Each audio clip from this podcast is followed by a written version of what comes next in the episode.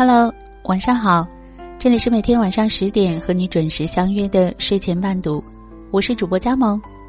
今天和你分享的文章，名字叫《微信终于有查看访客记录功能了》。刷微博的时候，微信响了，是朋友给我发的一条链接。他说：“微信现在花样越来越多了，朋友圈访客记录都能看了。”我说。啊，是吗？和当年 QQ 空间一样了吗？他说是啊，不信你试下。打开这条链接，显示两个输入框：受访者微信号、访问者微信号。我在受访者微信号框里老老实实填写上我的，然后看到访问者的微信号的那一栏，愣了一下，退出了链接。在微信列表中搜索着谁的名字，然后输入了对方的微信号。点击提交后，我才发现我被套路了。我输入的东西都会发到给我发送链接的这个人手里。我说套路我，他说哈哈，我就想看看你心里惦记谁。他按照我输入的微信号搜索截图给我，问我这是谁。我说我妈。他发来一个汗的表情。他说：“你心里就没惦记的人啊？”我说：“有啊，我就是怕我太惦记他，怕我总是忍不住找他说话，所以我把他删了。我们没有好友，他看不了我朋友圈。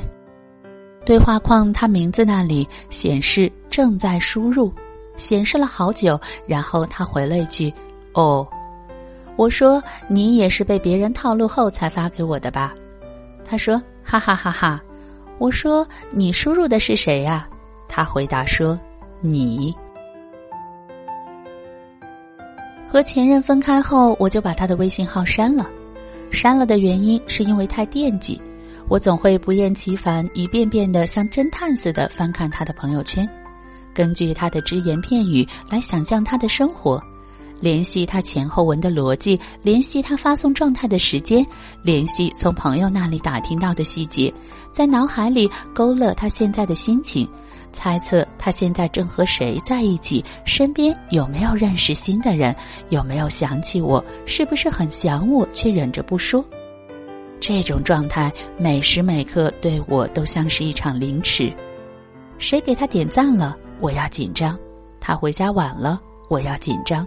就是他今天什么都没发，我都要紧张，紧张他是不是出什么事儿了？喜欢一个人的时候，对方的只言片语对我们来说都是一道阅读理解题。给我发链接的人，姑且管他叫八万吧。我们认识的场合是在麻将桌上，他作为我的上家，截胡了我两次，其中数额最大的一次截胡的是张八万。我又气又笑，我主动问他：“我说朋友，你叫什么名字啊？你克我呀？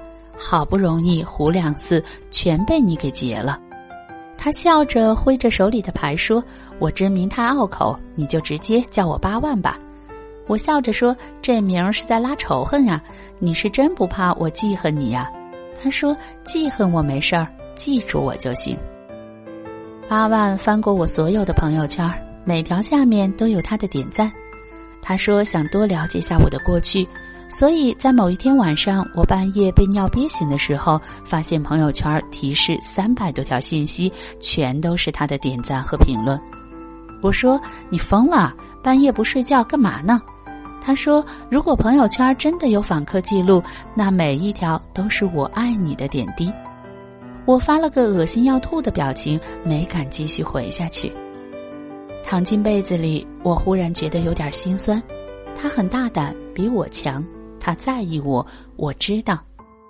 很多时候，我们把自己都骗了，总是以为自己忘了、放下了，但其实没有。其实他给我发链接的时候，我的第一反应是输入前任的微信号，只是打到一半，忽然想起来我们连好友都不是了，所以又临时换了。我和前任在彻底分开前，经历了很长一段时间的冷战。他不找我，我不找他，我们像是在赌气，赌谁先低头。当然，这个想法也是我想出来安慰自己的。可能他压根儿就是不想联系，没想这么多乱七八糟的东西。那时候我一天要打开他朋友圈看八百次，发现没有什么异样后，又开始像演员一样选最好看的照片，发着各种言不由衷又一语双关的话，希望能引起他的注意，能让他点个赞、留个言、私信问我一句。可是他没有。我在想啊，如果朋友圈真的有访客记录的话，那他的后台显示肯定每三分钟就能刷新一次，每次我的访问记录都会是第一。我总在想，他可能来过，像我一样，每天看我好多遍。他可能现在手机的页面停留在我的朋友圈，所以我就一直给他机会。这种感觉就像是黑暗中的一丝光，隐隐约约又缥缈虚无。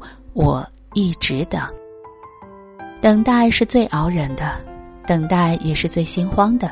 你不知道他会不会来，不知道他什么时候会来，连续发消息又显得自己不够矜持、不值钱。后来我实在受不了这种折磨了，我们已经很久不说话了，我也受够了那种深夜迷迷糊糊爬起来看看他有没有发消息的状态。最后总要给自己留点自尊，所以，我把他删了。我忽然意识到，一个人要是真的在意你，他忍不住那么久不联系你。至于朋友圈谁看过谁没看过，其实即使没有访客记录，我们每个人心里都有那么点数。在意你的人，每条消息都秒回；喜欢你的人，总给你朋友圈点赞。点赞和评论的意义是什么？我想知道关于你的一切信息。我不能陪着你，可是我想了解你。